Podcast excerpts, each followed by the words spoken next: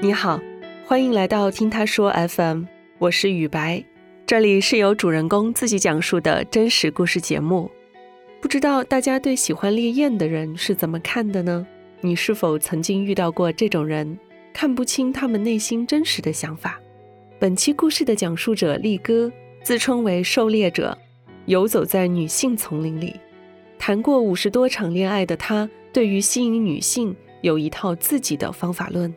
今天我们通过力哥来了解一下这些所谓的狩猎者到底是什么样的心态。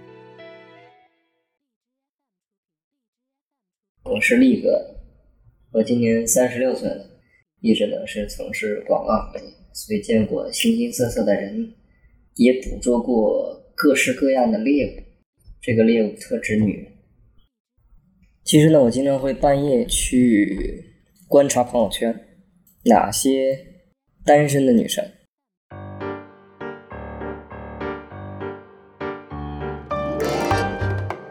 她发一些朋友圈，尤其是发文字的也好，表达一些情绪的，比较低落的情绪。我最快拿下的也试过，也就是两个晚上。其实她算是我的客户，表述出来她当时感冒了，嗓子也比较疼。先是在底下朋友圈给她评论，同时会转战到私信跟她私聊，关心和问候她。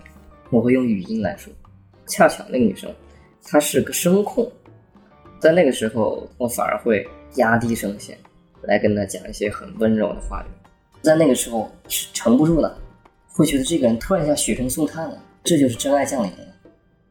对于我而言，我只是享受那个短暂的荷尔蒙的一个刺激，这么一来一回，连续的关心，早晚的问候，那接着我就在第二个晚上就直接把她约了出来。那约出来之后，那不是说一下子我们就直奔主题。从吃饭的时候，两个人如果你的肢体接触越多，甚至胳膊是碰到了，其实他就没有什么太多的防备。先是谈心，然后再开始有一些亲密的举动。先把他的手放在我的胸前，让他感受我此时此刻心跳是加速的。接着呢，我就顺其自然的给了他一个拥抱，而且一直是紧握着他的手。在他耳边跟他说：“这个瞬间和这个感觉以前不曾有过，没有几个女生抗拒的。他原本是一个很传统、常规的行政类的白领，接着因为这一系列举动，那一团烈火就会被点燃。他都可能不知道，他原来会有这样的烈火，自然而然就会容易有更亲密的举动了。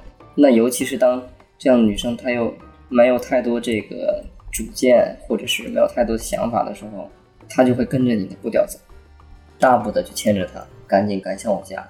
进家门之后，直接就一个熊抱把他抱起来，那整个这个屋子就给烧着了。完了之后，甚至会搂着对方，摸着对方的头，会说：“以后不许任何人欺负到你，也不允许你受任何一点点的伤害。”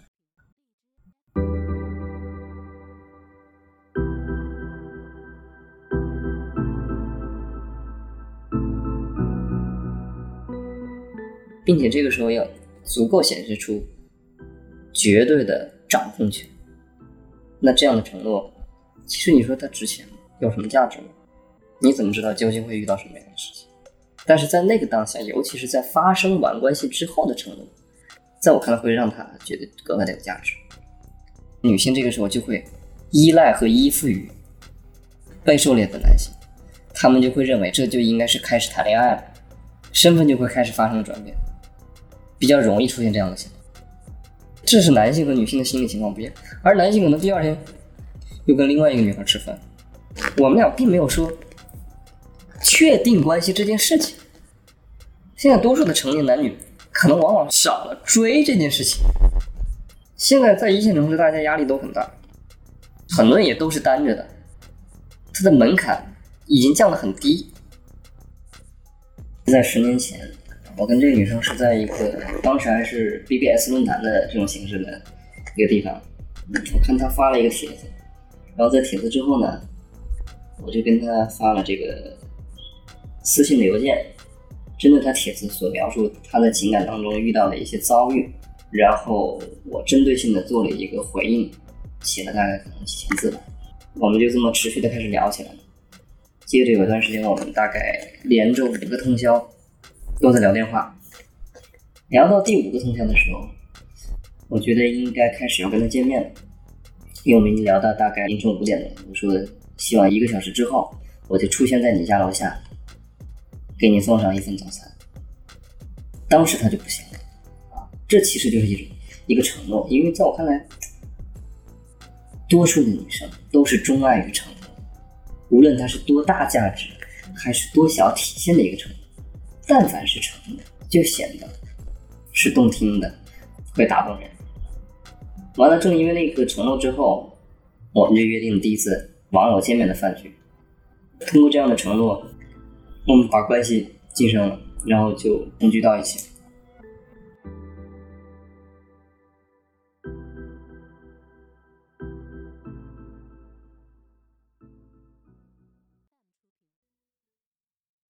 力哥为何会痴迷于烈焰呢？面对这个问题，他想起了高中时期情窦初开的一次经历。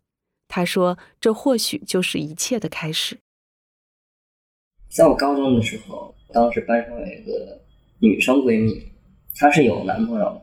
那时候我还是情窦初开，还不太懂得这些情欲知识。我就跟她开玩笑，我说：“我想了解一下接吻的感觉。”结果他当时给我的反应是：“他说这样吧。”放学之后去你家吧。你想那时候我才高中生，十六七岁，那都是十几年前的事情了，根本不知道该怎么接招。结果去到我家之后，他坐在沙发上，他就说：“这个你不是想知道吗？那你先给我把我的吊带解开吧。”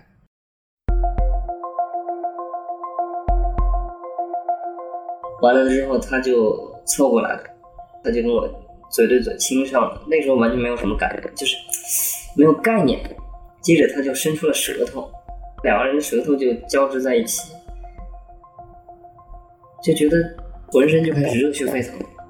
结束之后，他告诉我这叫法式接吻。再后来，他就说让我抱他到床上去。那时候就是有了生理反应，大家后来就是可以理解，没有到最后一步。后来他就跟我说：“他说我给人的感觉就是会女人缘特别足，女性朋友也不会觉得要对我有所防备。然后再到了十年前的时候，当时我就遇见了一个风水先生，他就大概给我看了一下命格，他跟我说：他说我从十八岁起就女人缘不断，不用担心这相关的事情，只是说可能要注意一下身体。”别消耗太大，我就突然觉得我身边出现了这么多女性，她们都好像是猎物。我感觉自己其实就像一个丛林里的猎手，我就觉得游走在他们之间，不断的去狩猎、去打猎，就是一件特别有意思的事情。我在其他的一些这种交友类的社交软件上面，往往会营造出来自己的有一定的悬念感。会抛出一些自己服装方面的造型，还会放一些自己做的一些菜，会让其他的猎物会觉得说，首先这个人是一个热爱生活的人，同时他又有一定的生活格调和品味。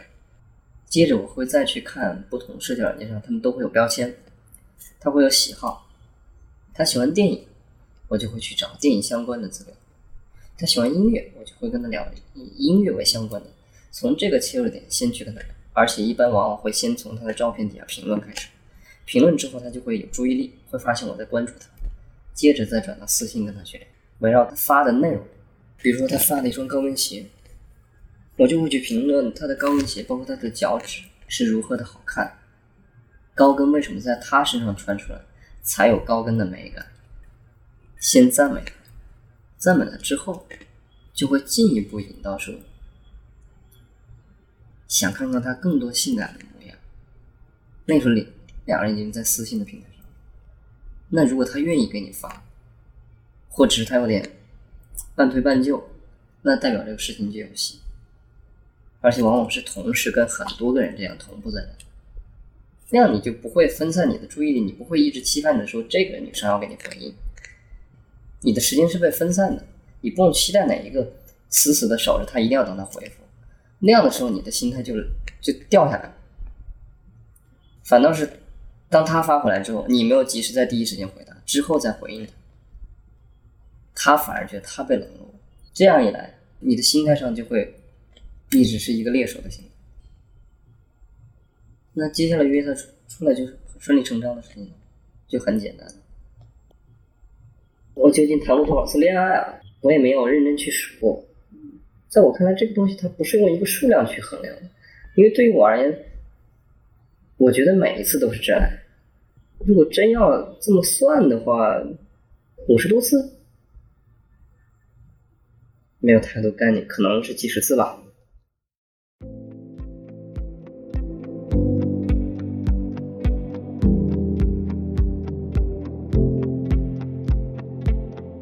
力哥后来遇见了一个势均力敌的恋人，两人现在已经结婚了，过起了正常的婚姻生活。他也早已放下了猎手这个身份，专心经营家庭与事业。他坦言，每个人都有自己的过往，对此他也没什么好后悔的。